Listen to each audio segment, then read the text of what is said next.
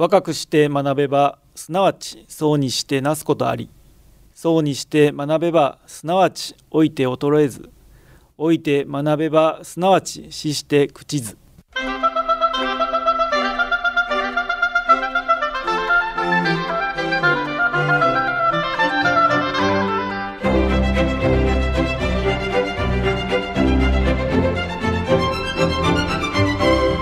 兵庫ラジオカレッジ。今朝の俳句。あぜの葉にほうけていたりネギ坊主。あぜの葉にほうけていたりネギ坊主。越智より子旬を過ぎてしまったネギの花。とぼけた表情がなんとものどかな田舎の風景です。のんびりできる春の里は素晴らしいですね。さて今朝の兵庫ラジオカレッジは神戸大学第15代学長藤沢雅人さんのご出演で患者さんにも医療者にも優しいロボット支援手術をお届けします。今朝の講座は自由課題番組です。兵庫ラジオカレッジの学生の皆さんは学生区分にかかわらず講座を聞かれての感想をはがき1枚にまとめ事務局まで提出してください。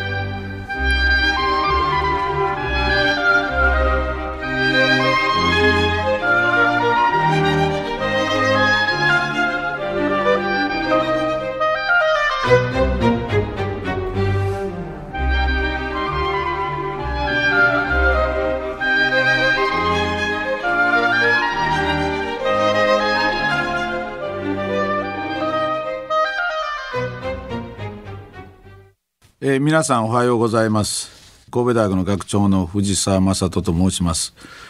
今日は兵庫ラジオカレッジということで、えー、皆さんには、えー、患者さんにも医療者にも優しいロボット支援手術ということでお話をさせていただきます、えー、私のですね、えー、専門はあの泌尿器科というということで、一昨年までは大学病院で診療あるいは手術をしてまいりました、えー、昨年の4月にですね学長に就任しましたので、まあ、現在は、えー、診療業務はですねお預けという状況になっておりますが、えー、医学と出会って早い、えー、40年以上経つという状況で、まあ、いろんな患者さんのですね診断あるいは治療あるいは手術を行ってまいりました。今日はその中でですね、まあ、ロボット支援手術ということをお話しするわけですけれども、まあ、その前にですね、えー、まあ私がずっと専門にしている泌尿器科という領域はですね、まあ、あまり皆さん、えー、ご存知ない方もあるかもしれませんが泌尿器科はですね、えー、尿を作る腎臓とあるいは尿を運ぶ管である尿管ね。それから、えー、尿をためる袋である膀胱それからまあ男性だけにある前立腺あるいは最後に尿が出ていく通り道である尿道と、まあ、いろんなですね、えー、部分の病気をですね、えー、まあ診断してそして治療する、えー、診療科です。えー、私がですね、まあ、医師になった頃はですね治療法というものもですね、えー、たくさんあったわけですけれどもえー、それからですね40年、えー、経ってですね、えー、大きく変わりました、えー、その大きく変わった理由はですね、えーまあ、手術の方法とそれから治療薬ですね、えー、これによってですねいろんな、えー、診断法あるいは治療法が出てきました。えーまあ、私が医師になった頃にですねもうこんな手術あるいはこんな薬があ出てくるのかというようなそういうまあ状況で、えー、医療はですねどんどん進歩しています。今回のですねロボット支援手術もですねロボットを使って手術をするということは、まあ、医師になった頃はですね本当に夢にも思わなかったという状況であります。えー、皆さんもあの、まあ、手術を受けられた方があるかもしれませんが手術はですね私がまあ医師になった頃は本当にあの、えー、お腹を切ってですね、えー、悪い部分を切り取ってまたお腹を縫い合わせて手術を終わるというそういう手術を行ってましたが、まあ、その、お腹を切る手術からですね、えー、だんだんとですねお腹を切らずに、まあ、内視鏡でする、え、手術、え、小さなですね穴をお腹に開けて内視鏡を見ながらですね、えー、手術道具を小さな穴から入れて、えー、手術をするという、まあ、あ方法がですね、えー、普及してまいりました。えー、その後さらにですね、えー、その内視鏡を見ながら手術道具を使うわけですけども手術道具をですねロボットで動かそうというそういう手術が、えー、普及しましたそれがえ、2010年頃日本では2010年アメリカでは2000代の初め頃からですね、え、普及し始めました、え、実際あの、まあ、この手術はですねあの受けられたこともあるかもしれませんけども非常にあの、えー、手術操作がしやすくですね、えー、拡大はしてるあるいは立体的に見えると。医者にとってはですね手術の習熟度が早い。えー、まあもちろん、あの、そのロボットを動かすのはですね操作台があってですね、えー、操作するその台のところに、まあ、座りながらですね、えーまあ、手術をするということで、まあ、非常にまあ疲労も少ないという、まあ、メリットがあります。一方であの患者さんにとってはですね、まあ、傷が非常に小さい先ほど言いましたように小さな穴を開けて、えーまあ、手術をすると。えー、それからまあ傷が小さいのでもちろん手術終わった後痛みが少ないし、えー、まああと内視鏡でですね拡大してですね丁寧にですね、えー、手術が操作ができるということで、出血量が少ないとそれから、まあ、退院が早いというそういうメリットがあります。まあもちろんですねあのー、お腹の中をですねえー、これ二酸化炭素を入れてですねお腹ぐーっと膨らまして内視鏡を見ながらするわけですけど、まあ、手術を何回もしてお腹の中のですね腸とかが癒着してる人はですねこういう手術はできないこともありますが多くの人はですね、えー、もうこういう、まあ、ロボット手術が可能になっています。特にまあ一番このロボット手術がですね日本で、えー、一番最初に普及したのが、まあ、泌尿器科領域という私がまあ専門にしている領域で、えー、まずは前立腺というまあこれは男の人しかあのありませんけれども尿がちょうど膀胱の下にあって尿が通りの通り道ですけどもここにもがんができますので、まあ、がんを取り出すというそういう手術をですねロボットで行うということが最初に行われましたけども今やですね、えー、もう膀胱のがんあるいは腎臓のがんえー、あるいは副腎という、まあ、あの内分泌的ないろんなホルモンを出す早期ですけど、まあ、これを取る手術とか、まあ、いろんな手術にですね使われるようになりました。えー、もちろん外科領域でもですね、えー、胃の手術大腸の手術等々ですね、えー、使われるようになってきました。このですね、えまあ、ロボットというのは、まあ、世界中でですね今おそらく4,000台近く、まあえ、このロボット手術の機械が入っていますけれども日本でもおそらく400台ぐらい入っていると思いますが、まあ、当初からですね非常に、えー、まあ値段が高いという状況で、えー、なかなかですね、えー、普及があまりしなかったわけですけれども今やこの手術のですねメリットが非常に高いということで、え、まあ高額な機械でありますけれども日本のですねえ、大規模な病院にはですね、えー、まあほとんど入っているという状況になってまいりました。ただまあこのあの手術のですまあ一番大きなですね問題点は、えー、まあ非常に高額であると、えー、この機器が非常に高額であるというのが一番大きな問題で、えー、もちろんこれは我々がその最初にロボット手術を始めた頃はですね、まあ、アメリカからですねそれを輸入してたわけですけども、えー、まあその輸入機器がですね非常に高いと、まあ、3億円を超えるようなそういう医療機器であって、えー、まあ非常にあの高額でありながらですねそのやはりメリットが高いということで、まあえ、それをですね、えー、病院に導入してたわけですけどもこういうあの医療機器っていうのはやはりあのえー、こういう新しい先端的な医療をするのに、まあ、もうどうしても必要なものであって多くの医療っていうのは先ほども申しましたがこういうあの医療機器の、まあ、要するに開発とかですねあるいはあ薬剤のですね治療薬の開発によってですねどんどん進化していくと患者さんにとってもですね先端的な医療を提供できるということになります。でまあこの医療機器というのはですね、まあ、非常にあの、まあ、高額で先ほども言いましたね高額なもので、えー、今あの世界中ではですね、えー、まあどんどんそういう医療機器が開発されてるわけですけども、えー、非常にですね、えー、新しい機器がどんどん、まあ、開発されるわけで、まあ、医療機器の市場というか、まあ、医療機器がどれぐらい販売されてるかということを考えると、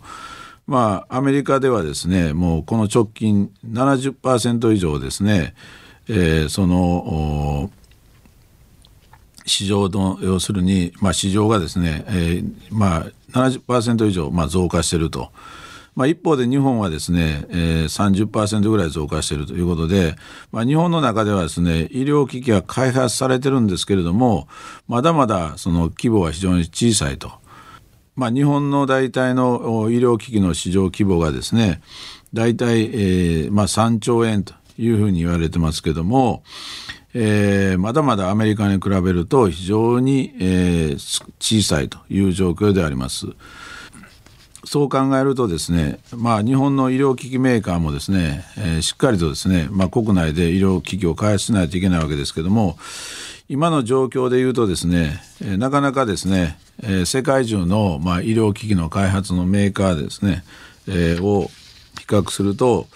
日本はまあなかなか上位に食い込めてないと。まあ、一番、えー、上位に食い込んでる会社であってもですね、えー、15位以内にはない15位以内にはいないという状況で、えー、日本の中でもですねこの医療機器開発というのもしっかりとですね医療を進めていく中ではやっぱり行っていかないといけないと。まあ、日本の医療機器を、まあ、中で開、まあ、国産で開発する一つの大きなメリットはやはり価格がですね、えー、まあ安くできると輸入すれば非常に高いということなので、まあ、日本のですね技術力からすれば、まあ、医療機器開発は、まあ、おそらく、えー、皆さんあの、まあ、力を合わせればできるという状況ですがなかなか現状ではですね、えー、まあ輸入がですね非常に多くて、えー、まあ大体そのおまあ大学病院あるいは大きな病院の手術場にとかあるいはまあ外来もそうですけど、えー、診断あるいは治療機器を見てもらうと、まあ、海外のものが非常に目につくという状況であります。特に、えー、手術場等のですね医療治療機器なんかは非常にまああの海外製が非常に多いという状況です。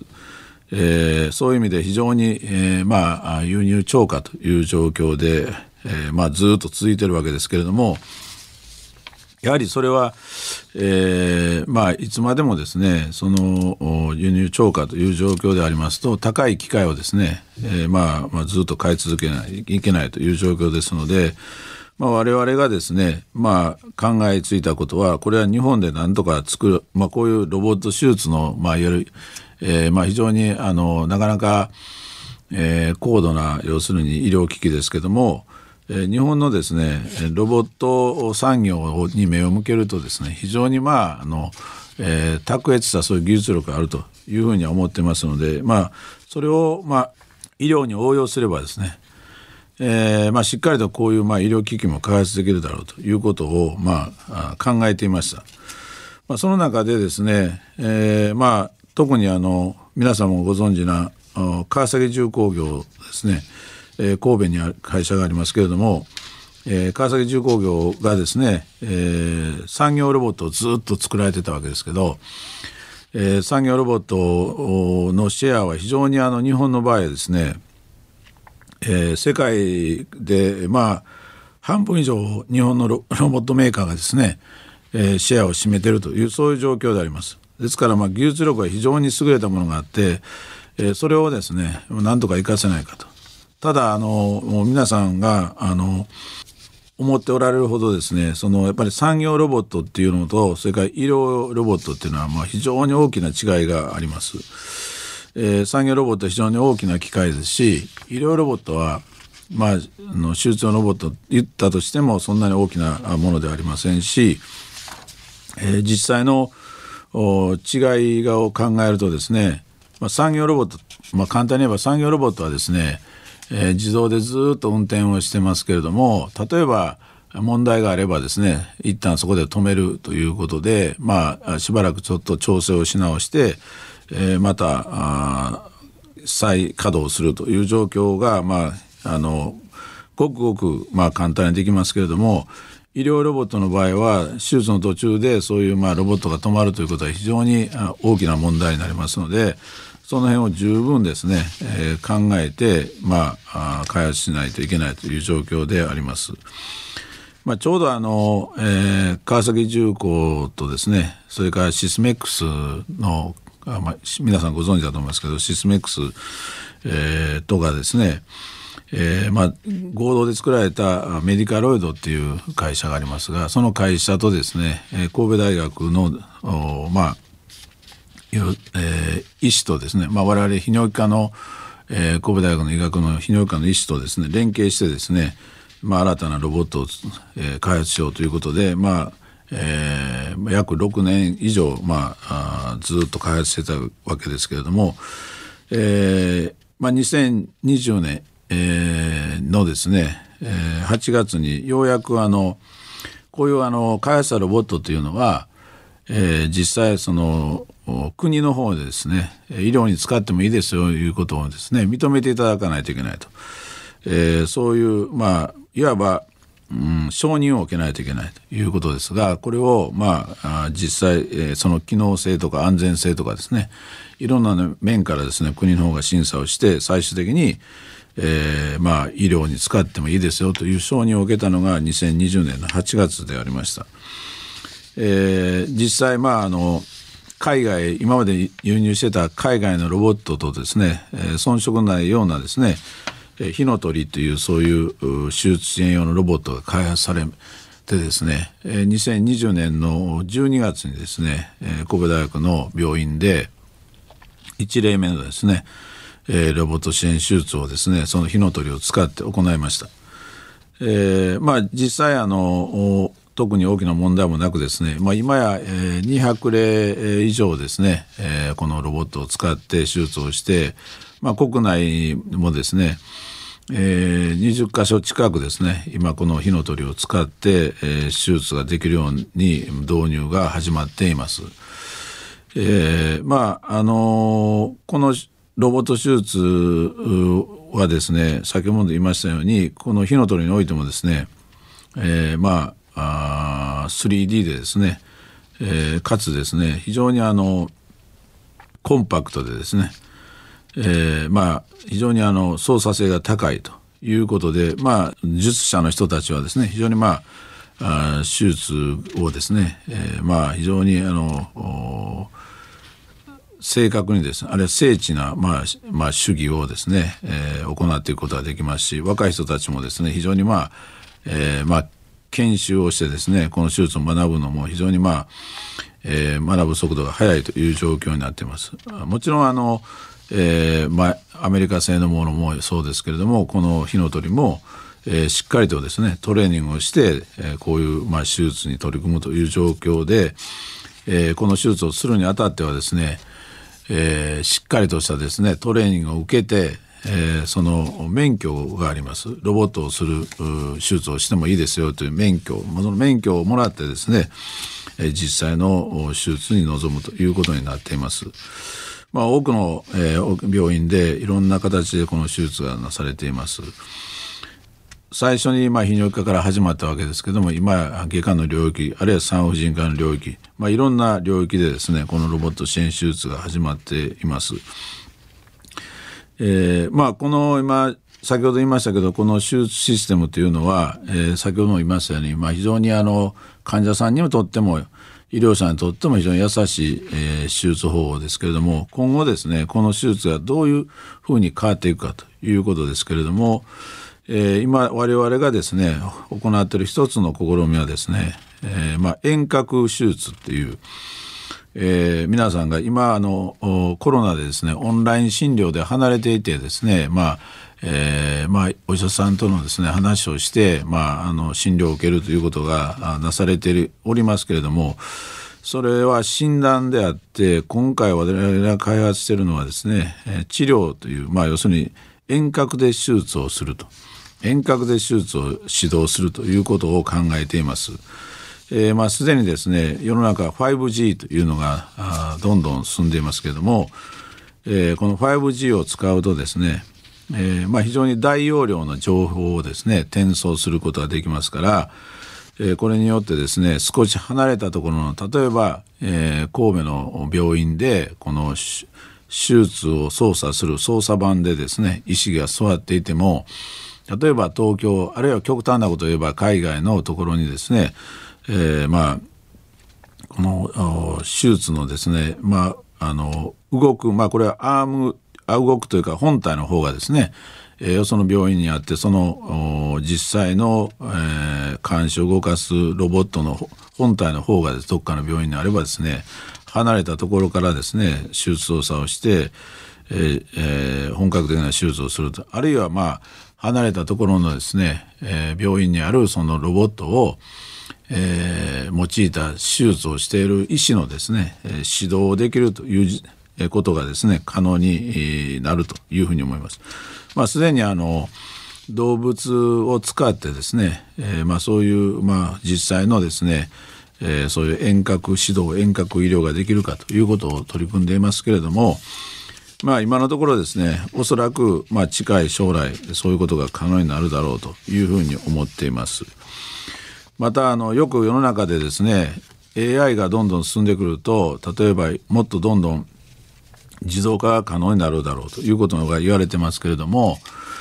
えー、手術の自動化というようなこともいろいろ考えてはいますけれどもなかなか手術に関してはですね、えー、まあえ、患者さんがですねやはり千差万別という状況ですし手術の途中のですねいろんな状況が変化するそれになかなかあ、まあ、対応することがなかなかまだまだ難しいだろうということで、まあ、非常にまあ単純な操作をですね、え、自動化しようかということで今そのですね、え、取り組みも行っています。まああの今日はあの、まあ、この手術支援ロボットの火の鳥だけお話ししましたけれどもですね今海外特に、まあ、日本の中でもまあ進んではいますが、まあ、新たなですねいろんな手術をする支援ロボットが開発されています。例えば先ほど言いましたように前立腺をですね内視鏡で自動的に、えー、まあ切除するロボットあるいは、えーまあ、例えば白内障の手術を受けられた方があると思いますけどもその白内障手術をする手術顕微鏡を用いたロ、えー、用いる手術のですね、え、ロボットあるいは整形外科のですね脊椎を固定するような手術支援ロボットさまざまなロボットがですね開発されております。えー、今後ですねおそらくまあ、こういうまあ治療学というか、まあ、手術に関しては外科医療ですねはこういう先端手術の、えー、関わる大型機器の開発これがまあ一番大きな、まあ、キーだと思いますけれどもあるいはその術野の確保という意味でですね高画質画像とかあるいは、えーまあ、いろんなですね画像診断学の発展によってですね、えー、もっともっとですねより優しいより確実なですね、えー、手術水の開発そして、まあ、侵襲の少ない手術がですね、えー、どんどん開発されていくというふうに思います。えー、先ほど遠隔医療のことも話しましたけどですね本当の本当に将来ですね例えば離れたところといってもですね、えー、海とかですね山とかそういうあるいは救急車とかいうだけでなくてですねえー、国際宇宙ステーション、まあ、まあ国際宇宙ステーションといっても、えー、まあ5600キロという状況ですからです、えー、そういうところ離れててもですね今宇宙に行くというそういうことが言われてる時代ですから宇宙にいててもですねそういうロボットを使って遠隔医療でですね、えー、手術操作ができるという時代が、えー、来るんではないかと思います。えー、今日はですね、えー、まあロボット支援手術ということをお話しましたが、えー、今後ですね医療の中でもですねもっともっとですね、え、ロボットがですね、え、使用されるそういう、え、手術が増えていくというふうに私は思っておりますしでどんどんですね、え、その、まあ、技術もですね進化していくということで、えー、まだまだまた10年するとですね新しい治療法が開発されているというふうに思います。まあ、皆さんもですね、まあ、あの病院に行かれたらですねちょっとまあ医療機器ということにですね、えー、目を向けてですね一度見ていただければと思います。今日はあのこういう患者さんにも優しい医療者にも優しいロボット支援手術ということでお話をさせていただきましたどうもありがとうございました今朝は藤沢正人先生のお話いかがでしたでしょうか？先生には最先端の手術方法そしてさらに進化した未来の医療機器についてお話をしていただきました。従来は体を大きく切って手術が行われていましたが海外特にアメリカから始まったロボットを使っての手術がおよそ30年前に行われるようになり少し遅れて徐々に我が国でも普及が始まりました。当初海外製の高価なロボットは出費がかさみ大学病院や大規模な病院等に限られていました。そこで先生は国産ロボットを製造することを模索されました。完成すればコストが下がり多くの病院で使用が可能になることで患者さんにも喜ばれ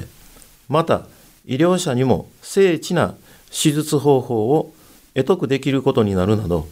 医療界全体の大きな進歩につながるとの信念を持っておられたのです。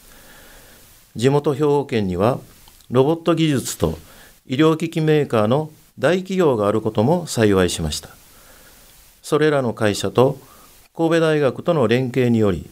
多くの苦労と年月を重ねて完成にこぎつけられたことはまさに賞賛に値するものであります。さらに先生は遠隔指導遠隔手術で災害時など多くの患者さんを救うことのできる 5G と AI を駆使した手術ロボットなど技術をさらに進化させて新しい治療法を開発しようとされています。現在の医療界の著しい進歩に驚きましたし困難を打開する熱く強い心を有しておられる先生を誠に心強くまた頼もしく感じました。それでは今朝はこれで失礼いたします。